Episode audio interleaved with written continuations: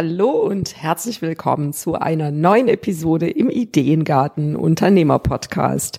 Heute schenke ich dir einen Blick in das Leben eines Content Creators, vielmehr einer Content Creatorin, die immer noch nach acht Jahren ohne ein großes Team arbeitet.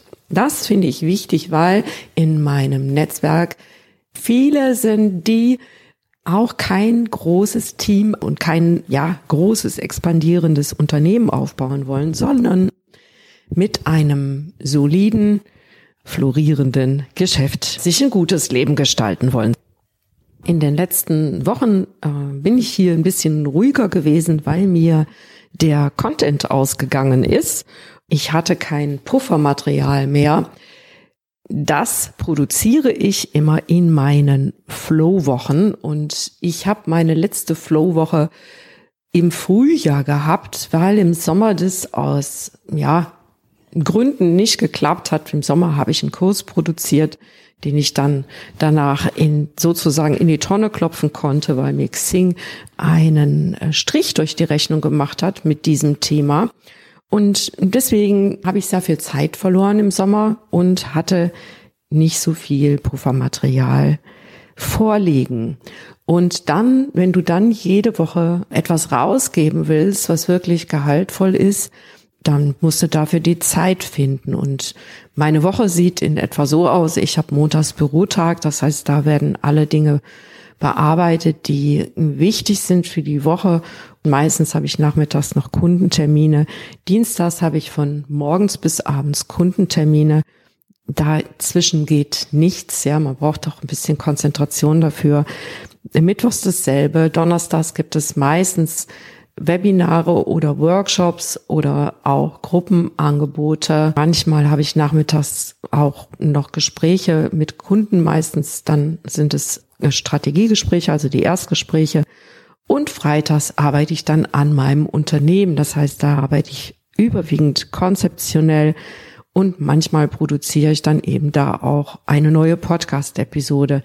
Das klappt nicht immer, weil das Leben ja auch so seine eigenen Tücken hat und manchmal muss man zum Zahnarzt oder es ist was mit der Familie oder sonst irgendwie etwas Unvorhergesehenes. Und deswegen habe ich irgendwann meine Flow-Wochen eingerichtet. Also die heißt für mich so, weil ich mit diesem Begriff etwas Schönes verbinde und dann wirklich auch schön loslassen kann in dieser Woche. In dieser Episode möchte ich dir erzählen, was diese Flohwoche ist, wofür ich sie brauche, was ich in einer solchen Woche genau tue. Also ich habe mal eine Woche für dich jetzt hier dokumentiert, damit du auch siehst, so wie viel Content, wie viel Arbeit steckt da eigentlich drin in dem, was du nach außen siehst. Und dann habe ich dir noch zusammengeschrieben, welchen Nutzen ich darin sehe, wenn du auch in solchen Zeitblöcken arbeitest. Das ist natürlich ein großer Zeitblock, aber ich habe festgestellt, ich kann mich wirklich am besten konzentrieren, wenn ich ganz abtauche, wenn ich ganz in die Stille gehe, keine Ablenkungen habe. Aber da gehe ich gleich in dieser Episode noch näher drauf ein. Also sei gespannt, wie mein Alltag in einer solchen Flow-Woche aussieht. Nach einer kurzen Pause geht's weiter. Hallo und herzlich willkommen im Ideengarten Unternehmer Podcast. Deine Inspirationsquelle für nachhaltiges Unternehmenswachstum. Hier bekommst du keine vorgezüchteten Ideen, sondern Inspiration, um eigene Ideen zu entwickeln. Deine Ideengärtnerin Claudia Heiberts. Wie entsteht eigentlich mein ganzer Content? Ich habe mir vor, ja, ich glaube, letztes Jahr habe ich damit angefangen, weil das in dieser Corona-Zeit irgendwie alles nicht mehr funktioniert hat mit meinen normalen Zeitblöcken. Da habe ich eine sogenannte Flow-Woche eingerichtet. Das ist eine produktive Kreativwoche, also genau äh, definiert. In dieser Woche nehme ich mir Zeit, um neue Inhalte zu erstellen, also nicht nur Content, der jetzt äh, in Social Media sichtbar ist oder Blogs oder Podcasts, sondern da konzipiere ich auch neue Angebote Und manchmal produziere ich die dann auch in dieser Woche, weil die entstehen ja nicht einfach so. Die müssen ja irgendwo herkommen. Wenn ich das in Zeitblöcken mache, kriege ich einfach mehr getan. Wir haben meistens eine etwas falsche Vorstellung davon, wie lange die Dinge brauchen, auch wenn wir inzwischen geübt sind mit diesem Thema. Also ich bin ja, ich mache das seit acht Jahren und ich bin, möchte ich sagen, routiniert in meinen Abläufen. Das heißt, die Dinge gehen schneller. Wenn du jetzt neu damit anfängst, kannst du dafür noch mehr Zeit einplanen als das, was ich hier jetzt sage in dieser Episode. In dieser Flow-Woche habe ich mir vorgenommen, Content für drei Monate zu erstellen und genauso häufig mache ich auch diese Flow-Wochen, also etwa alle drei Monate. Im letzten Jahr hat es nicht so gut geklappt. Da waren es nur alle fünf Monate und das ist definitiv zu wenig. Du hast jetzt gesehen, es ist ein bisschen, ich bin ein bisschen in Verzug geraten. Ich konnte jetzt ein paar Wochen keine Podcast-Episode teilen oder zumindest auch nicht auf dem Niveau, wie ich sonst mache, weil ich die Zeit nicht hatte, die dann auch richtig schön zu schneiden. Wahrscheinlich hast du es nicht bemerkt, aber ich bemerke es und ich möchte gerne auch eben, ja, mein Content so rausgeben, dass ich damit happy bin und dass ich mir selber so eine Podcast-Episode dann auch anhören würde. Was mache ich noch in dieser Woche? Das erzähle ich dir jetzt, weil jetzt gehe ich darauf ein, wie sie tatsächlich gelaufen ist. Also das, was wir uns vornehmen und das, was dann tatsächlich passiert, ist in der Regel nochmal äh, zweierlei, also zwei Paar Schuhe. Und ich gehe einfach von Montag bis Freitag durch und die letzten beiden Tage sind im Moment noch Plan, weil heute ist Donnerstagmorgen irgendwas um 7 Uhr. Und deswegen kann ich dir noch nicht sagen, ob die letzten beiden Tage dann tatsächlich so laufen, wie ich es mir vorgenommen habe. Am Montag habe ich mein neues Jahrestraining konzipiert. Das ist das Programm, was bisher ein halbes Jahr gedauert hat und bei dem ich dann im Verlauf festgestellt habe, dass viele das nicht schaffen in den sechs Monaten. Deswegen habe ich das Ganze gestreckt auf ein Jahr. Das heißt, dass jetzt die Gespräche mit mir ein Jahr gezogen werden können und du selber praktisch dein Tempo bestimmen kannst. Also die, die schnell dabei sind, die können es in sechs Monaten schaffen. Die, die ein bisschen langsamer brauchen, brauchen vielleicht neun Monate. Und die, die es wirklich ganz in Ruhe angehen lassen wollen, die brauchen etwa ein Jahr. Und die Inhalte sollen länger zur Verfügung stehen. Und deswegen muss ich natürlich gut darüber nachdenken, wie das Ganze dann aufgebaut sein soll, weil es hier auch Etappen gibt mit Material, was die eins zu eins Beratung unterstützt, was Hintergründe liefert, was vorbereitet, wo du Übungen schon mal erklärt bekommst, die du dann im Vorfeld machst.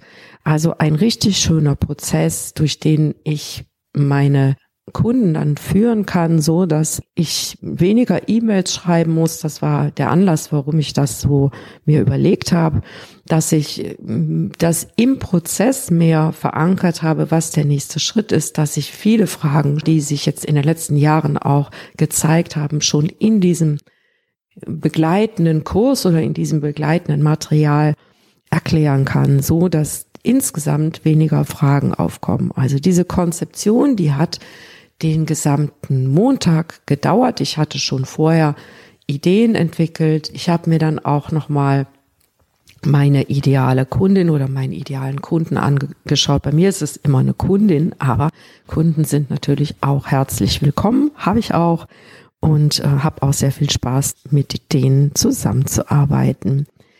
Ja, also du kannst sehen, und das, ich war irgendwann abends so gegen sieben oder acht war ich dann fertig.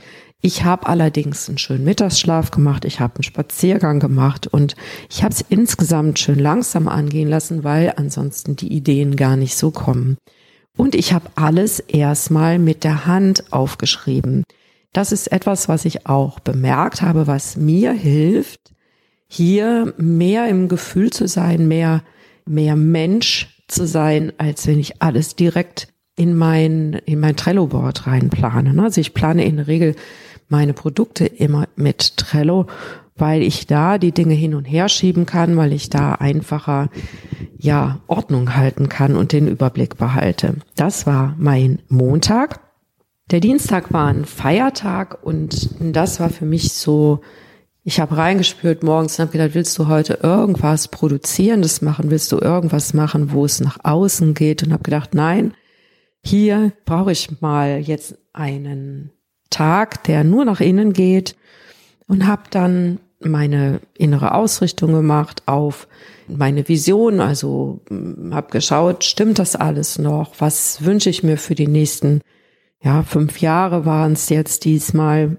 Ich habe wirklich visualisiert, habe reingespürt, wie sich diese Vision anfühlt, habe hingespürt, habe abgeglichen und habe mir daraus dann eine Zukunftscollage erstellt, ein sogenanntes Vision Board. Das mache ich normalerweise immer so um Weihnachten rum. Diesmal war es schon früher fertig und hm, das ist ein gutes Gefühl, wenn du etwas hast, worauf du jeden Morgen gucken kannst, wo du eine innere Ausrichtung hast, die dann auch mit dir übereinstimmt.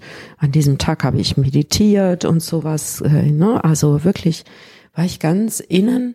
Und das tut total gut, weil aus diesem Inneren heraus, aus dieser inneren Neuausrichtung heraus, konnte ich dann am nächsten Tag, am Mittwoch, sehr gut mit der Konzeption einer Challenge und von sechs neuen Videos für YouTube beginnen. Das heißt, ich habe den ganzen Vormittag hauptsächlich Konzeption gemacht. Das hat schon ja bis Mittag gedauert. Also ich bin mache dann eine Pause zwischendurch. Erstmal mache ich eine Früheinheit, da habe ich die Challenge geplant. Und dann gibt's Frühstück, ganz gemütlich. Und dann geht's in den zweiten Block, habe ich dann die Konzeption für die Videos gemacht und die habe ich dann nachmittags produziert und geschnitten. Das heißt, dafür habe ich ein bisschen umgebaut hier, habe dann äh, das ausgeleuchtet, damit ich schönes Licht habe und habe meine Webcam darauf eingestellt, dass ich praktisch die für die für Stories ein gleichzeitig ein Bild mache wie eins für YouTube und LinkedIn und so, dass ich da nichts doppelt produzieren oder noch mehr schneiden muss. Also es gibt so eine kleine Software zu meiner Webcam. Ich habe die Logitech Webcam und da gibt es so eine kleine Software zu, wo man die Kamera einstellen kann und die hat so ein schönes, so, schöne verschiedene Kameraeinstellungen und ich habe festgestellt, dass da einfach die Bildqualität sehr gut ist und dass ich da sehr schön mitarbeiten kann, weil ich da zwei verschiedene Spuren draus machen kann. Und ja, das war etwas, was mir die Arbeit schon sehr erleichtert hat, aber ich war trotzdem bis halb acht abends mit der, mit dem Schnitt noch beschäftigt und ja, das waren dann sechs Videos an einem Tag und eine Challenge, also schon echt sportlich. Ich würde mal sagen, wenn du neu anfängst, dann kannst du damit rechnen, dass allein die Videoproduktion erstmal so einen ganzen Tag dauert, weil wenn du jetzt so drei, vier Videos machst, wenn du morgens überlegst, was in die Videos reinkommst, da dir ein kleines, weiß ich nicht, ein, eine Mindmap machst oder äh, Stichpunkte auf einen Zettel schreibst, die du dann irgendwo hinlegst oder ich mache das immer, ich mache mir das in ein Word-Dokument und dieses Word-Dokument ziehe ich ganz groß auf meinem Bildschirm, so dass ich das auch mit ein bisschen Entfernung gut sehen kann. Und dann schaue ich, äh, gehe ich ein bisschen weiter weg vom Bildschirm, so dass ich dann eben den Bildschirm und die Kamera sehe und dann zumindest sieht es so aus, als würde ich in die Kamera gucken. Und ich sehe aber auch, was da unten drunter dann für Notizen sind. Ich mache mir insgesamt sehr wenige Notizen, also nur Stichpunkte, so Eckpunkte. So zum Beispiel auch für diese Podcast-Episode. Ich habe mir erst überlegt, was soll drin sein. Dann habe ich jetzt hier diese Inhalte, wie die Woche gelaufen ist, kurz notiert und nur stichpunktartig. Und dann habe ich mir aufgeschrieben, was sind denn die Nutzen davon, wenn ich das so mache? Was ist wichtig, damit es auch gut klappt? Das ist das, was du jetzt auch bekommst. Also immer schön vorher die Konzeption machen. Das hilft mir. da wirklich gut auch durchzuproduzieren. Ne? Das heißt, so in diesen Zeitblöcken kannst du dann wirklich in Ruhe, in Stille, konzentriert an diesen Dingen arbeiten, die äh, speichern und dann nachmittags eine Episode oder ein Video nach dem anderen so schneiden, wie du es dir vorgestellt hast.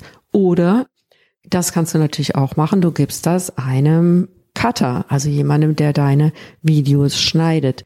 Ich habe noch nicht den richtigen gefunden. Also falls hier jemand zuhört, der das richtig gut kann, komm bitte auf mich zu, weil ich würde mir total wünschen, das auszugeben und das wirklich in professionelle Hände zu geben. Also falls du jemanden kennst oder selber Videoschnitt machst, dann melde dich bei mir. Die Kontaktdaten findest du in den Show Notes.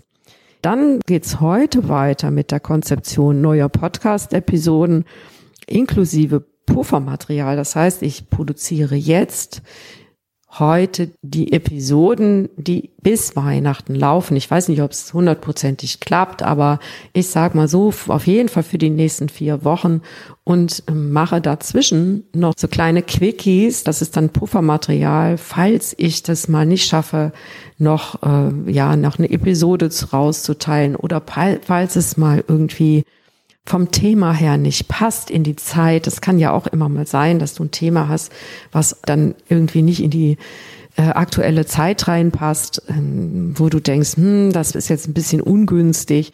So, das heißt, ich mache dann auch Puffermaterial. Das sind so ja eben die Quickies und die Quickies, das ist entweder lasse ich dich dann teilhaben daran, wie ich Ideen entwickle oder ich nehme die Themen von den YouTube Videos und mache daraus kurze Podcast-Episoden. Meistens spreche sie nochmal separat auf, weil der Ton von diesem Mikrofon eben nicht so gut ist wie dieses Mikrofon, weil ich am Rechner ein anderes habe. Das ist eins, das kann ich auch gut mitnehmen hier. Und wenn dann, wenn ich Lust habe, nehme ich mein Mikrofon auch mit und spreche dann, was mir gerade einfällt, auf meinem Spaziergang hier, auf meiner Hausrunde im Wald. Und diese Materialien, die speichere ich mir alle ab. Und wenn ich noch Zeit habe, schneide ich schon mal ein, zwei vorweg, weil das Schneiden ist nicht das Problem. Das kann man auch mal zwischendurch machen, wenn ich mal so eine Zeit, eine Stunde irgendwo Luft habe, das ist nichts, wo ich groß bei denken muss. Und manchmal gebe ich das auch raus, wenn da wirklich nur die Ls und Ms rauszuschneiden sind.